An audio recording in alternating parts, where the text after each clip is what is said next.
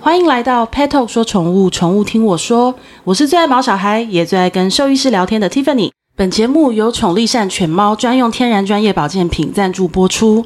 宠力善犬猫专用 Q10 护心活氧复方胶囊，顶级三效合一复方，同时做到保护心肌、照护血管、帮助循环健康。独步使用日本专利还原型 Q10，高抗氧化，吸收率是传统的三至四倍。搭配美国大厂高定量活性纳豆酵素、日本制药专利红曲素，给予毛宝贝全方位的心脏保健支持。最近啊，明显的感受到气温变得越来越凉，然后且温差非常大，可能中午还有三十度，可是到傍晚就瞬间变成了二十二度。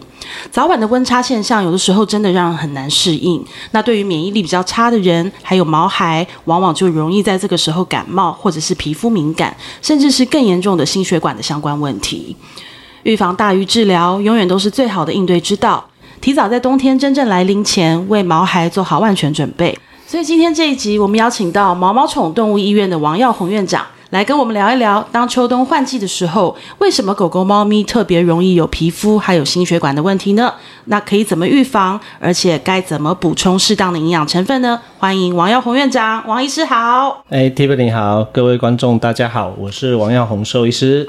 王医师，我想请问一下哦，在换季的时候啊，为什么感觉好像问题就是特别多啊？然后就是是比较常看到就是在皮肤的问题，哦，对，其实季节交替啊，哦就是春秋之际。那像哦我们说春天、秋天这两个季节，其实是皮肤病的好发的一个季节。对，对，那因为我觉得这个可能跟我们的气候温度的改变是非常大的一个关系。那比如说像我们春天开始要转热的时候，那秋天是要转凉的时候对，那这时候其实我们的身体免疫循环系统可能会出现一些我们说的调节。对，对，那这个其实跟中医的一些理论是有息息相关的。对对，我觉得很奇怪，因为像我自己本身也是啊，就是明年明明说一年四季就是都在擦同样的保养品，可是像前两个月的时候就会觉得说，哎，皮肤保湿好像做的还不错，可是嗯擦一样的东西做一样的事情，可是到了这一两个月，我就开始会觉得好像有时候突然会这里红红的，那里痒痒的。那我对觉得毛小孩应该更惨吧，因为他们外面还有一层毛。啊，没错，其实呃，应该是说我们刚好适逢入冬了嘛，嗯，像前两天是立冬，嗯，那节呃呃，我们说的节气是立冬了嘛是，那原则上我们可以看到，进入冬天其实气候是变凉，对那我们的环境的湿度是变干燥，对，那人在干燥的状态之下，皮肤是会痒的，是那其实动物也是一样，是对啊，因为像我们家狗狗，它其实皮肤状况一直都维持的还不错，但因为我们我们家狗狗是比熊嘛，那比熊也是很有名的，就是皮肤敏感，很容易敏感。是可是它以前都还不错，就是它不太会搔抓啊，或者是说特别去磨磨墙壁啊、磨地上。可对是它最近其实就有一点出现这种行为，然后我就会哦觉得说它好像有一点皮肤比较干、比较痒的那种感觉。对，其实我们说皮肤病来讲的话，在于异位性皮肤炎应该听过这个名词。哦对那其实人也有异位性皮肤炎，嗯那另外一个是过敏性皮肤炎。是对，那其实很多时候我们没办法去区分这两个疾病。对对，那有些时候可能还要透过非常长久的一些试验啊呐、或者什么，才能找到它真正的原因。对对，对那异位性皮肤炎在品种的好发也是有的。对对，所以原则上它跟免疫系统是息息相关。哦，而且对它是具有遗传性的，对不对？对，就像我刚刚讲到品种的一个对区块，比如说像黄金猎犬啦、对比熊啦、嗯贵宾啦这些的品种，大概可能都会有这种好发性。对，我觉得对像王医师，你是皮兽医皮肤医学会的理事，对不对？哎是我觉得你接触的皮肤问题的案例一定非常非常多。呃，非常多。 对，那像其实除了我们讲到说异位性皮肤炎，就是说像。免疫力在下降的时候，特别会容易发作，或者是说接触到一些呃容易诱发过敏的一些物质的时候，会特别容易发作。对那能够怎么去防止这种情况啊？其实你看哦，环境，呃，我们先谈过敏源好了。对那过敏源一般来讲就是环境、空气中、呃对灰尘，对呃，我们说室内尘螨，对好、那可能有一些寄生虫的跳蚤、蜱虱。对那甚至我们说的，呃，可能有人抽烟呐、室内抽烟呐、啊哦有没有？就主人自己本身抽烟等等，那甚至一些花跟草，哦这些都是我们说环境中的一些过敏源。那另外的话是食物过敏，对那食物过敏可能有包括蛋白质来源的，比如说像我们说的鸡肉啦、牛肉啦、羊肉啦，哦，那甚至其实我们在谈论的是两大过敏源，鸡肉跟牛肉，是我们目前统计来讲的话是两大过敏源，嗯，就是比例比较高，嗯，那所以有些人会觉得说，那你给他吃羊肉啊，哦，给他吃什么？其实是给他吃。没有吃过的蛋白质，单一蛋白质来源的，可以去作为一个叫做我们说的食物排除试验法，是。对，我觉得就是我我们听了这么多这么多的，就是医师去讨论说皮肤问题哦，就其实皮肤是身体最大的器官，就是有时候你不管长疹子啊，还是搔抓，还是脱屑，其实原因真的非常多。呃，当然你还是要去看医生，去找到真正原因是什么。那但是就是免疫力有增强，做好，我觉得这件事情是。一定是改善的一个最根本的，对不哎没对？错比起你没错去擦什么啊、弄什么啊，真的还是自体免疫力最重要。对，那像我们就是讲到说。变天好像很多躲在细节里的魔鬼就开始跑出来了，就是像比如刚刚讲皮肤是一个嘛，那我觉得其实是还有一个我会比较担心的，就是心血管问题。哦，这个是我们说的，应该是说在入冬的时候，哦这种疾病是排名榜第一名，心血管的病变，对甚至我们说的心脏病的突发、对休克，对然后甚至肺水肿等等的对症状出现了。对，那这个时候就像，因为我们呃，应该是说宠物也步入了老化对的社会，对对，所以原则上再加上我们台湾其实还蛮多人养马尔济斯，对那这种品种的一个我们说的基因的问题，它可能还是有遗传性的心血管疾病，哎、心脏病的问题。对我对为什么说相较于皮肤问题，我觉得在换季我会比较担心的是心血管问题。是其实原因是因为皮肤问题往往我们可以看得到，或者是有一些征兆，譬如说我看到我狗开始抓抓抓，对或者是你看到哪里红红的，甚至有脱毛等等。可是是心血管问题是看不到的。没错，对，就是你除非去健康检查，或者是说你自己本身是比较高敏感度，否则其实我们一般对看着毛小孩，我们真的很难知道，我们自己看自己都不知道 了，更何况是是看着他都不知道他会有心血管的问题。可是心血管的问题，就是在猫跟狗狗的身上是很容易发生的吗？哦，我我们先看这件事情，其实养猫族群越来越多，嗯，那养狗族群就是大概持平，是就是如果说我们按照一些数量的统计是的话，那品种猫就是我们说的，因为我我是除了皮肤科之外，我是也是看猫居多，对哦对对那就是我们大概可以看得到的，就是说。呃，品种的一个区块，对那猫咪大概百分之八十是 HCM，对对，就是我们说的肥大性心肌病，对，肥厚性心肌病，对，所以原则上 他们大概就是这个族群。嗯，那猫咪其实没有任何的临床症状，是对，那它有突然就走掉的，哦哇，对，所以原则上我们会为什么会建议上说，第一个品种猫，我们在于这种好发品种的时候，对我们是不是在年轻的时候就应该帮它做筛查？比对如说现在其实一些高阶的影像学检查，对像心脏超音波，好、这个是我们说确诊心脏病的一个最佳利器。对对，那比如说像验血啦等等，那个只是作为一个参考的依据。对对，所以原则上提早安排一些健康检嗯查，去看看它到底有没有心脏相关的一些疾病。那像品种犬的话，我们可以看到马尔济斯这种小型犬，嗯，它们是我们说的心脏病排名榜第一名，对再加上台湾的饲养比例是最高的，对对，所以原则上我们大概在于心血管在冬天。的时候，嗯像我以前做过急诊，半夜来的几乎都是这种小型犬， 对，因都是因为心血管的问对，题就吗？是呃，可能咳嗽啦、哦喘呐、哦对他可能觉得他的动物怎么坐立难安，开始喘呐、然后开始哦咳，然后到有的当然是咳出一些血水，哦，对，那来就医的时候，因为他们在路上可能赶过来半个小时的车程，对，对那可能到这边已经深一口气休克，那我们就要我们说 的 SOP 对就开始急救。对我们都经历过这些过程。对对，就是做急诊医师其实还蛮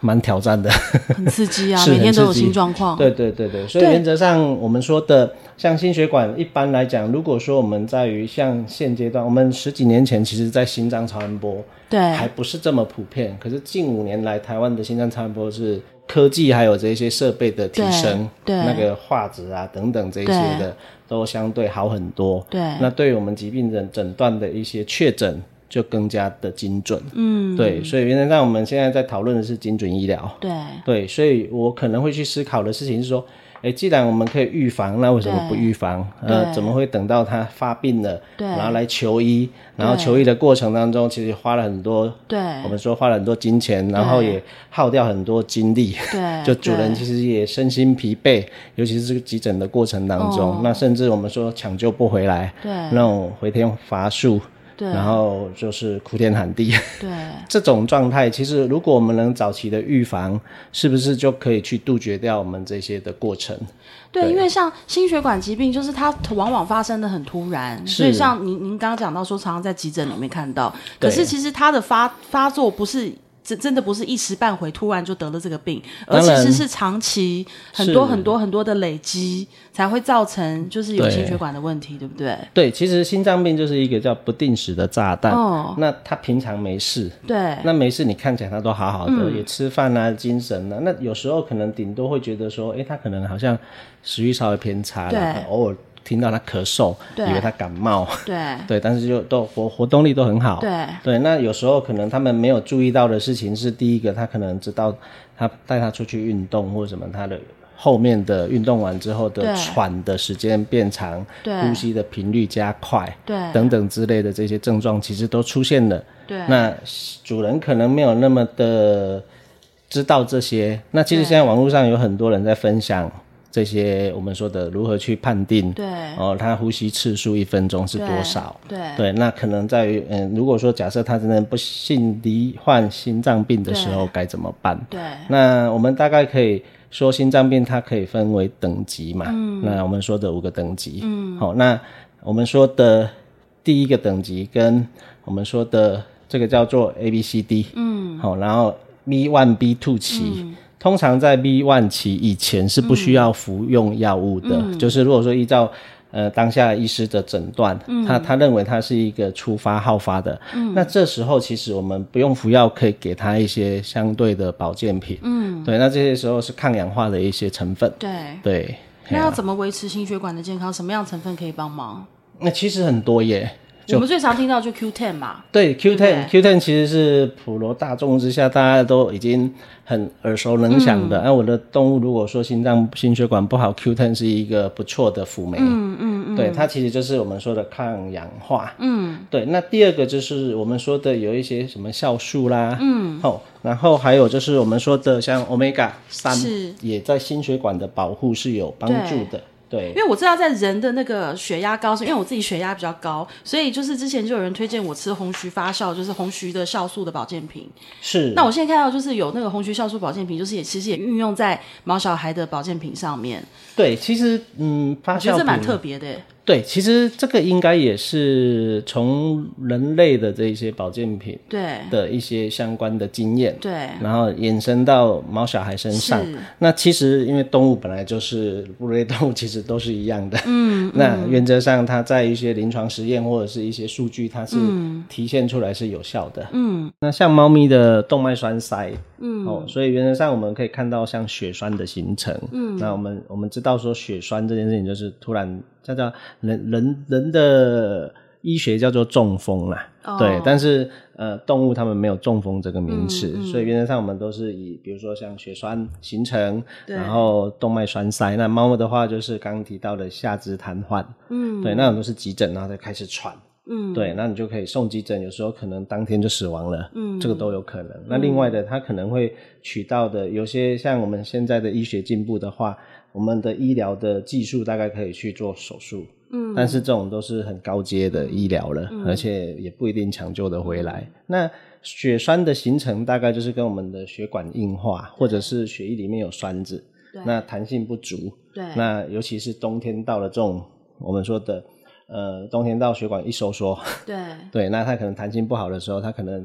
有内皮细胞的剥落，对然后就形成血液的塞子，对，那就塞在某个血管里面，对然后导致就像我们说的，呃，猫的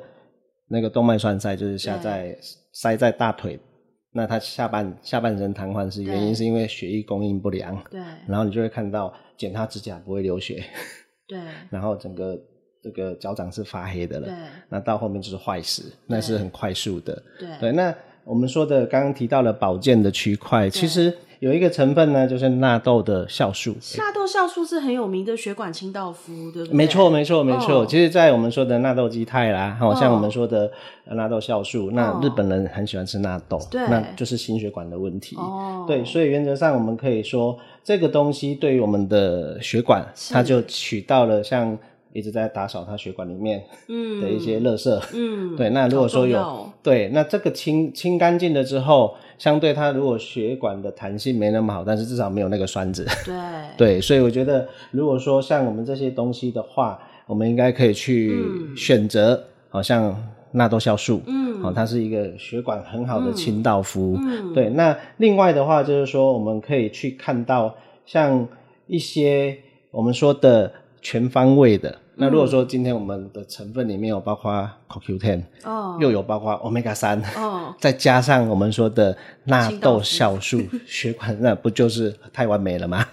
对啊，因为是我就像我们前面其实有讲到，就是心脏它本身那不是只是蹦蹦蹦一直跳，它关系真的是很复杂，对影响到全身循环。没我错，发现说真的是哪里有一点问题，真的是都不行哎、是啊，对啊所以其实心脏是我们我们说动物体最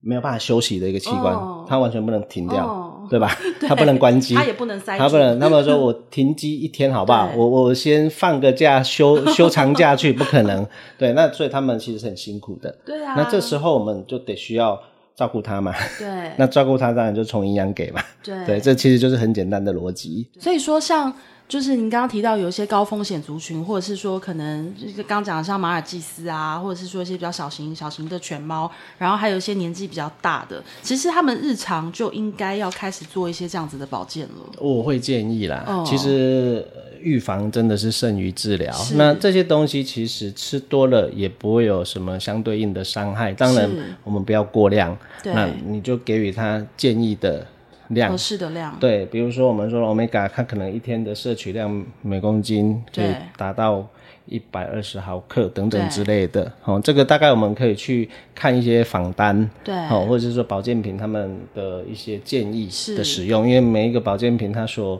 呃陈列的成分不太一样，对但是可能功能性是差不多。如果像是已经有心脏病问题的狗狗跟猫咪呢？哦，这个第一个我们一定要先确定啊，比如说他哦已经经过兽医师的诊断，对确定他已经罹患心脏病，那他哎对到底是第几期的？对那是不是需要服用药物了，对还是需要到达终身服药的这种状态了？对那这个时候可能有一些保健品还是可以去相对辅助的，对大部分是不冲突啦。嗯如果说有在服药的，大部分他们配合这些保健品可以去减少用药的量。对对，因为我们毕竟知道说药物的结构都是化合的，嗯那其实现在人追求自然，嗯， 那追求我们说的安全，对那我们少用药，对哦，大概就这几个重点。对那心脏病是没办法，你不是得不吃化合的药。对对，你不吃化合药，可能它还是会越来越老化对。所以原则上，我们可能还是去考虑到的事情。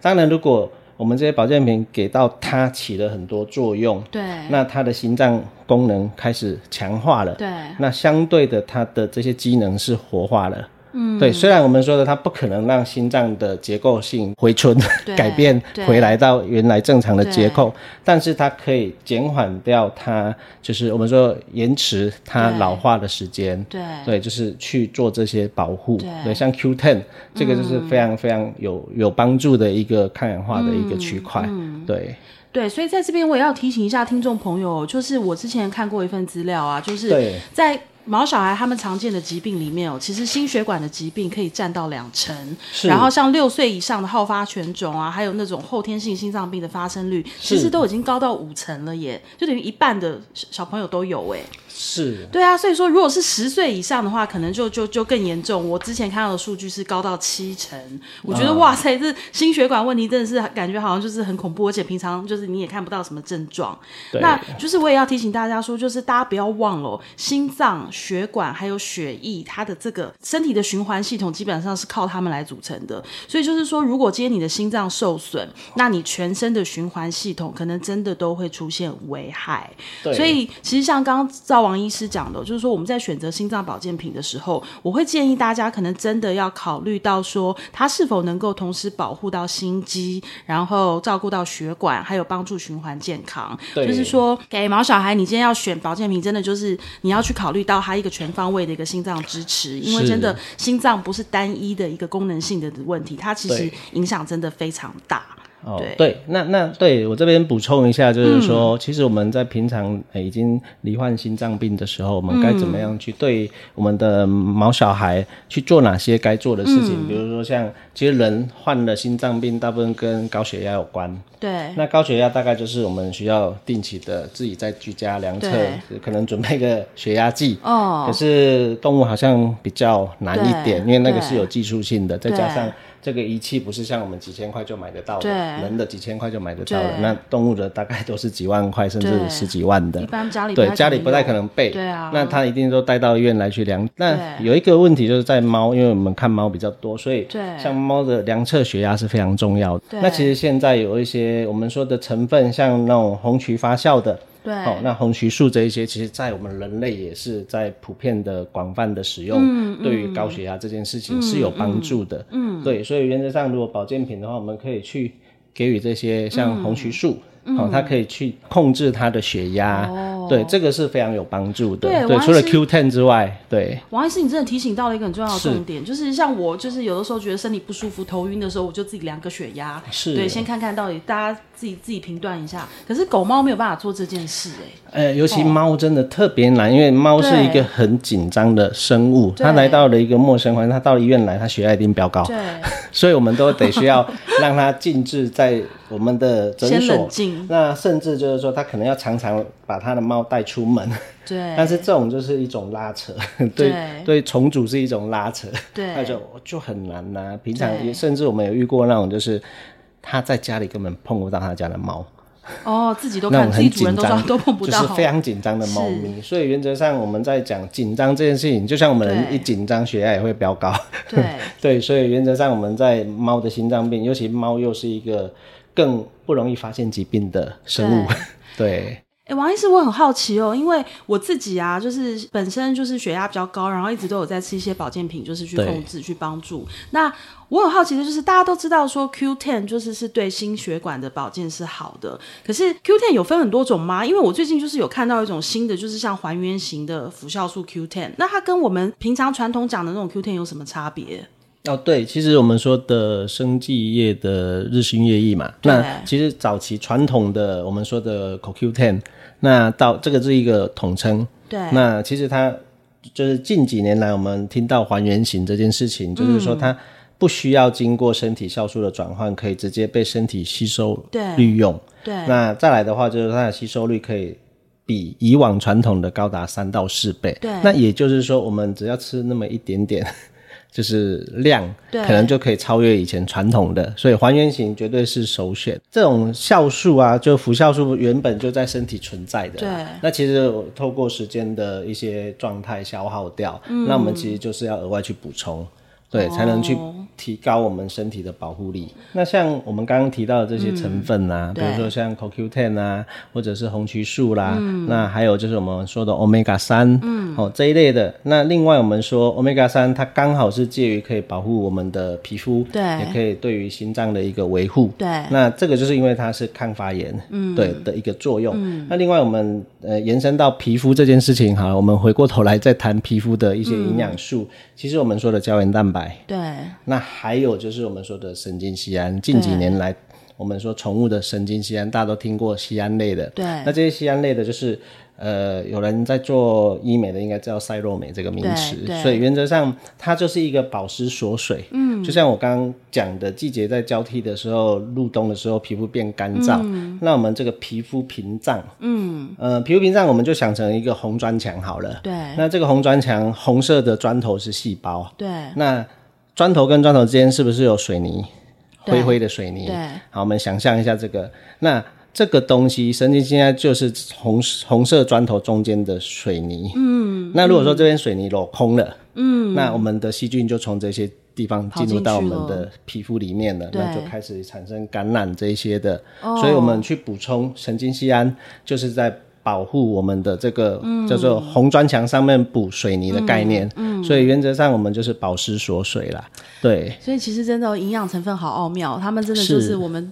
身体的组成哦，都需要这些营养成分。然后我们其实好像都是在帮我们各个器官啊，然后各个功能去做一个防护罩的概念。对，嗯，是啊，所以我们说的，其实现在市面上有很多保健品，它其实强调的是复方，对而不是单一成分了。呃是那我觉得如果说为了要给我们的毛小孩便利的话，对我们当然会选择复方的产品。我相信会在听我们节目的听众哦，一定都是非常非常爱你们家的小朋友的，所以真的就是换季，真的不管对人对动物都是一个比较敏感的季节，就是很多可能。平常没事的一些小症状，都很容易在换季免疫力下降的时候跑出来。所以，我们刚刚讲到皮肤哦、心血管，真的都是在这一个时节特别特别要关心的议题。所以我们还是要提醒大家，小毛小孩不会讲话，你一定要定期带他做健康检查，然后针对他的健康状况给予一些营养的补充、营养的支持，然后跟有什么问题，记得一定要去请教你的专业的兽医师、你们的家庭医师。那我们其实目的都是希望说，让我们的毛小孩生活品质更好，我们一起生活的更快乐。哎、是啊，我那觉今得天真的很开心。对啊，那今天我们就谢谢王医师，就是哎不会特别从台中来台北是，一起跟我们讨论换季免疫力下降，因为我们都知道免疫力是万恶的根源哦。 对， 是 就是如果说今天你一些基本基本的事情没有顾好，真的就是会很多的问题。所以今天非常谢谢王医师特别来跟我们一起聊这一集，不会，那哎谢也谢希。望说下次还有机会可以跟王医师再聊更多更多的保健知识。谢没谢问王医题，师没问题，我们下次谢谢再见喽。好，谢好谢，拜拜拜拜